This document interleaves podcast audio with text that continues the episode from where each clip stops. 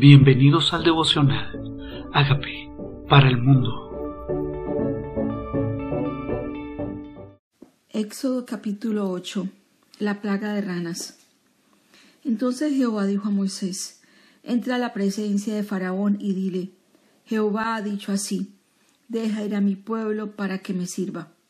Recordemos una vez más que Moisés no era la primera vez que entraba pero Dios insistía en que él tenía que volver, pero dice, para que dejes ir a mi pueblo para que me sirva. Una razón más es libertarnos para servirle, libertarnos de la esclavitud del pecado para ser efectivos y obedientes en la labor de servirle a Dios. Es para servirle que debemos ser libres. Y si no lo quisieres dejar ir, he aquí yo castigaré con ranas todos tus territorios y el río criará ranas, las cuales subirán y entrarán en tu casa, en la cámara donde duermes y sobre tu cama y en las casas de tus siervos, en tu pueblo, en tus hornos, en tus artacenas, en la rana, y las ranas subirán sobre ti, sobre tu pueblo, sobre todos tus siervos.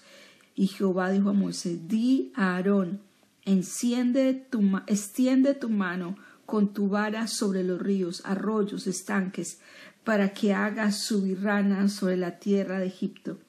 Entonces Aarón extendió su mano sobre las aguas de Egipto, y subieron ranas que cubrieron la tierra de Egipto. Y los hechiceros hicieron lo mismo con sus encantamientos, e hicieron venir ranas sobre la tierra de Egipto. Entonces Faraón llamó a Moisés y a Aarón y les dijo Orad a Jehová para que me quite las ranas de mí y de mi pueblo, y dejaré ir a tu pueblo para que ofrezca sacrificios a Jehová. Aquí Moisés los llama en medio de la plaga, en medio de la aflicción, para que le quite la aflicción. Pareciera que eso es normal. Muchas personas no necesariamente quieren obedecer a Dios, pero sí quiere que les quite las plagas, sí quiere que les haga milagros, sí quiere que remueva lo que les aflige en medio de ellos, aparentemente para servirle al Señor, pero la verdadera motivación no es esa. Una vez libre no va a obedecer a lo que Dios quiere que haga, simplemente quiere que le quite todo estorbo para que pueda seguir haciendo sus propios planes y sus propios deseos. ¿Le suena familiar? Así pasa. Deja ir a, habla, ora por mí a Jehová, ora por mí a Jehová. Entonces dijo Moisés a Aarón, Dígnate indicarme cuándo debo orar por ti, por tus siervos y por tu pueblo, para que las ranas sean quitadas de ti, de tu casa, y que solamente queden en el río. Y él dijo mañana. Y Moisés respondió, se hará conforme a tu palabra, para que conozcas que no hay como Jehová nuestro Dios. Y las ranas se irán de ti, de tus casas, de tus siervos y de tu pueblo, y solamente quedarán en el río. Moisés y Aarón sabían que una oración era suficiente. Así será como tú digas. Mañana oramos y Dios responde. O sea, tenían total confianza en Dios que los había enviado. sabían que la oración tenía poder. Sabían que la oración tenía la capacidad de remover obstáculos, de sanar enfermedades, de liberar de aflicción, de quitar estorbos, de quitar la plaga saben el poder de la oración. Será como tú digas a la hora que tú digas. Entonces dice, será conforme a tu palabra, para que conozcas que no hay Jehová, Dios, sino Jehová nuestro Dios. Y las ranas se irán de ti, de tus casas, de tus siervos, de tu pueblo, y solamente quedarán en el río. Entonces salieron Moisés y Aarón de la presencia de Faraón, y clamó Moisés a Jehová tocante a las ranas que había mandado a Faraón. Hizo Jehová conforme a la palabra de Moisés, y murieron las ranas de las casas de los cortijos y de los campos, y la juntaron en montones y apestaba la tierra. Las ranas no desaparecieron, murieron. No era que fueran inventadas, tenían que morir. Y ahora la tierra apestaba por el olor a rana. Conforme a la petición fue hecho, las ranas murieron. Pero viendo Faraón que le habían dado reposo, endureció su corazón y no los escuchó como Jehová lo había dicho. ¿Qué pasa cuando una vez Dios nos da reposo, se nos olvida Dios? Una vez nos contesta la oración, se nos olvida Dios o seguimos buscándole, buscando su palabra cada día. ¿Será que Dios conoce nuestro corazón y por eso permite situaciones que nos hace estar dependiendo de Él y orando y orando y orando? Porque si no, en medio de la respuesta o después de que haya quitado la aflicción, se nos olvida quién es Él y aquí está la evidencia del corazón del hombre que se endurece cuando hay bendición. Entonces Jehová dijo a Moisés, di Aarón, extiende tu vara y golpea el polvo de la tierra para que se vuelva piojos por todo el país de Egipto. Y ellos lo hicieron así, y Aarón extendió su mano con su vara y golpeó el polvo de la tierra, la cual se volvió piojos. Así en los hombres como en las bestias, todo el polvo de la tierra se volvió piojos en todo el país de Egipto, y los hechiceros hicieron así también para sacar piojos con sus encantamientos, pero no pudieron. Y hubo piojos tanto en los hombres como en las bestias. Entonces los hechiceros dijeron a Faraón, dedo de Dios es este. Mas el corazón de Faraón se endureció y no los escuchó como Jehová le había dicho. ¿Qué cosas ha permitido Dios en nuestra vida? ¿Qué cosas sigue permitiendo que nuestro corazón no se sensibiliza? ¿Ha conocido personas que pasan de problema en problema y ni aún así se vuelven al Señor? Hemos conocido personas que en medio de la aflicción, en lugar de buscar a Dios, en medio de la aflicción siguen endureciendo su corazón y pasa una aflicción, Dios la quita y vuelven a otra, pero tampoco así se vuelven al Señor. Y tal vez sea así nuestro corazón y nos toca evaluar nuestro corazón y pensar, es así, será por eso que no paso sino de una calamidad a otro, porque mi corazón se endurece en la aflicción, en lugar de buscar al Señor, en lugar de convertirme, y no escuchamos al Señor. Aquí no escuchó Faraón a Jehová. Jehová dijo a Moisés, levántate de mañana y ponte delante de Faraón. Y aquí él sale al río y dile, Jehová ha dicho así, deja ir a mi pueblo para que me sirva. Tal vez esto es una prueba también para Moisés de perseverancia, de insistencia. ¿Cuántas veces irías tú a Faraón? Tú hubieras cansado, dirías, no Dios, este hombre no lo va a dejar ir, déjame irme a mí para mi casa al desierto de nuevo, porque al fin de cuentas este hombre no ha, decidido en su corazón no liberar a tu pueblo. Pero Moisés obedecía y volvía y volvía volvía. ¿Cómo está nuestra perseverancia? ¿Cómo está nuestra perseverancia? ¿Insistimos? ¿Somos constantes? ¿Volvemos a repetir? ¿No desmayamos una vez y otra vez y otra vez? o simplemente a la primera tiramos la toalla, porque aquí vuelve, vuelve Moisés, volvió otra vez. ¿Por qué si no dejas ir a mi pueblo, aquí yo enviaré sobre ti y sobre tus siervos y sobre tu pueblo y sobre tus casas toda clase de moscas?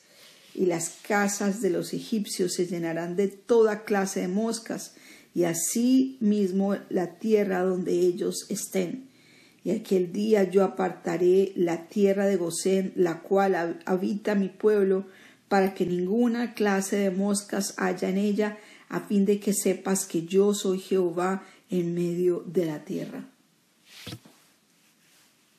¿No es esto hermoso? ¿No es hermoso que la mosca solo visite a los egipcios y no a sus siervos los hebreos? ¿No es hermoso que las moscas y las plagas solamente lleguen ante aquellos que no han vuelto su corazón, pero los que son de su pueblo no le llegan las moscas? ¿Cómo se detiene una mosca? ¿Cómo se le pone un límite y le dices hasta aquí llegas? No tienes permiso de entrar a esta zona porque aquí viven mis hijos. Pues así tiene poder el Señor. Cada mañana, cada mañana Dice, y yo pondré redención entre mi pueblo y el tuyo. Hay una diferencia. Vivimos diferentes. Nuestra vida se nota la diferencia. Dice que en los postreros tiempos, dice Malaquías, Él hará diferencia entre el que le sirve y el que no le sirve. Y aquí está Él haciendo diferencia. Las moscas eran molestísimas sobre la clase de Egipto, sobre las casas de sus siervos y sobre todo el país de Egipto, y la tierra fue corrompida a causa de ellas. Entonces Faraón llamó a Moisés y a Aarón y le dijo, Andad a ofrecer sacrificio a vuestro Dios en la tierra. Y Moisés respondió, No conviene que hagamos así, porque ofreceríamos a Jehová nuestro Dios la abominación de los egipcios. Y aquí, si sacrificamos la abominación de los egipcios delante de ellos, no nos apedrearían. Camino de tres días iremos en el desierto y ofreceremos sacrificios a Jehová nuestro Dios, como Él nos dirá. Yo no quería que ofrecieran sacrificio en medio de los egipcios ni en medio de Egipto. Él dijo tres días de camino en el desierto. Y hay que poner distancia entre nosotros y los egipcios. A veces vemos que estamos metidos en medio de ellos, metidos en medio de ellos, y no hacemos distancia, no hacemos diferencia. Lucimos, caminamos, hablamos, pensamos como ellos, nos hemos convertido a ellos tal vez, pero el Señor quiere que hagamos distancia entre los egipcios y nosotros. Sí. Quiere que haya separación, así como Dios nos bendice a mí, a nosotros y a ellos, ¿no? Así como guarda de que las moscas no nos toquen a nosotros y a ellos sí, así tampoco quiere que nosotros alabemos o adoremos en medio de ellos. Entonces, Camino de tres días será, fue lo que Dios dijo. No es como tú digas, es como Dios dice. Y Él nos dirá cómo. No es a nuestra manera, no es como pensamos, no según tus ideas, es como Dios quiere. Tal vez algunos adoran a Dios a su manera, sirven a Dios a su manera, escuchan las voces de cuál es la manera que deberíamos hacerlo, pero es nosotros los que debemos determinar, obedecer, hacerlo a la manera de Dios, como Él nos diga. Dijo Faraón, yo os dejaré ir para que ofrezcáis sacrificios a Jehová, vuestro Dios, en el desierto, con tal de que no, os no vayáis más lejos. Orad por mí. Orad por mí. Él no se estaba convirtiendo a Dios. Lo único que quería era que se le quitara la plaga. Por eso dice, oren ustedes, no yo. Ora por mí, ora por mí, pero yo no me quiero convertir. Respondió Moisés, he aquí al salir yo de tu presencia, rogaré a Jehová que las diversas clases de moscas se vayan de Faraón y de tus siervos y de su pueblo mañana, con tal de que Faraón no falte más, no dejando ir al pueblo a dar sacrificio a Jehová. Una vez más, ¿cuál era el propósito? Siempre fue claro, hacer sacrificio, alabar en el desierto, servirle al Señor. El propósito fue claro. ¿Para qué quiere Dios responder? ¿Para qué quiere Dios libertarte? Para que le sirvas, para que le sirvamos, para que nuestra vida sea conforme a su plan. Entonces Moisés salió de la presencia de Faraón y oró a Jehová. Y Jehová hizo conforme a la palabra de Moisés y quitó todas aquellas moscas de Faraón, de sus siervos, de su pueblo, sin que quedara una.